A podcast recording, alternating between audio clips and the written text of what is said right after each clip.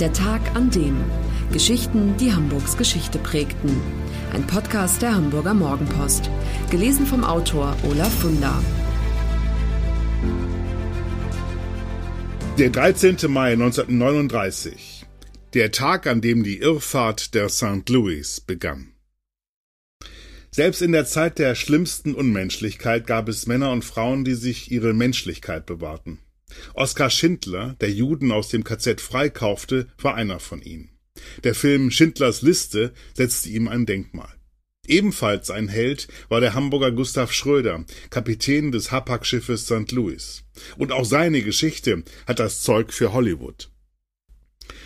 Es ist der 13. Mai 1939. Nur noch wenige Monate bis zum Ausbruch des Zweiten Weltkrieges. An diesem Tag verlässt die St. Louis den Hamburger Hafen. An Bord sind 937 Juden, die Nazi-Deutschland den Rücken kehren. Viele von ihnen haben im KZ gesessen und kamen nur unter der Auflage frei, ihre Heimat sofort zu verlassen. Die St. Louis nimmt zunächst Kurs auf Kuba. Von dort wollen die Emigranten später in die USA übersiedeln. Auf dem Schiff werden sie zuvorkommend behandelt. Die Küche bereitet Speisen nach jüdischen Riten zu. Im Festsaal nimmt die Mannschaft sogar das Hitlerporträt von der Wand.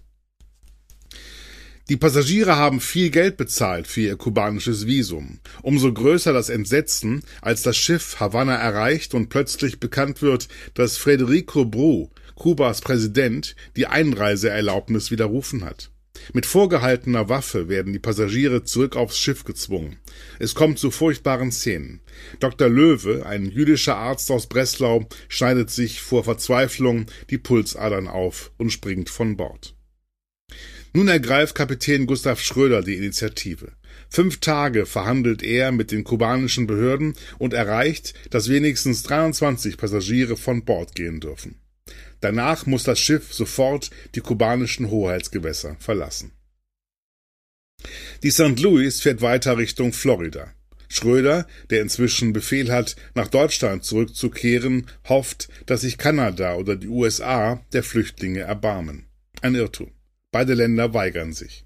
Als Schröder den Versuch unternimmt, seine Passagiere im Schutze der Dunkelheit mit Booten an Land zu bringen, greift die US-Küstenwache ein.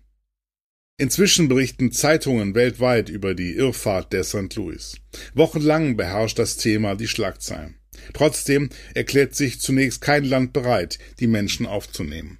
Die Lage an Bord wird immer aussichtsloser und die Lebensmittel werden knapp. Die St. Louis nimmt nun Kurs auf Europa. Die Angst der Passagiere, dass sie zurück müssen nach Hitler-Deutschland, wächst. Aber Kapitän Schröder hat andere Pläne. Er erwägt, sein Schiff vor England stranden zu lassen, um die dortigen Behörden zu zwingen, die Flüchtlinge aufzunehmen.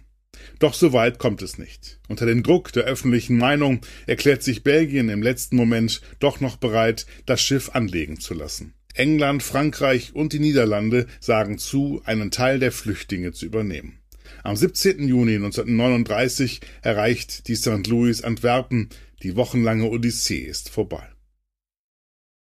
Alle 287 Passagiere, die Asyl in Großbritannien finden, überleben den Holocaust.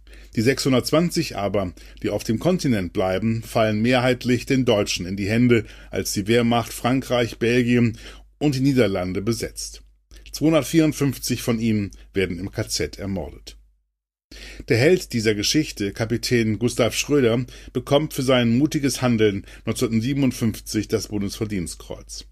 Der Staat Israel nimmt ihn auf in den Kreis der Gerechten unter den Völkern. 1959 stirbt er in Hamburg. Danach geraten die Irrfahrt der St. Louis und der große Mut von Gustav Schröder bald in Vergessenheit. Doch in diesem Jahr soll es anlässlich des 80. Jahrestages an seinem Grab auf dem Friedhof in Nienstedten eine Gedenkveranstaltung geben, endlich eine Ehrung für den großen Hamburger Helden. Bereits im vergangenen Jahr erinnerte Kanadas Präsident Justin Trudeau während einer Rede im Parlament daran, was damals auf der St. Louis geschah. Und er entschuldigte sich im Namen seines Volkes. Durch die Weigerung zu helfen habe sich Kanada mitschuldig gemacht sagte Trudeau in Ottawa. Wir entschuldigen uns für diese Herzlosigkeit. Wir entschuldigen uns bei all jenen, die den Preis für unser Nichtstun bezahlt haben, die wir zum Horror der Todeslager verdammt haben.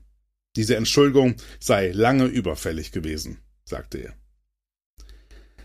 1939 hatte Kanada auf die Frage, wie viele deutsche Juden von der St. Louis das Land denn bereit sei aufzunehmen, zynisch geantwortet, None is too many. Keiner wäre schon zu viel.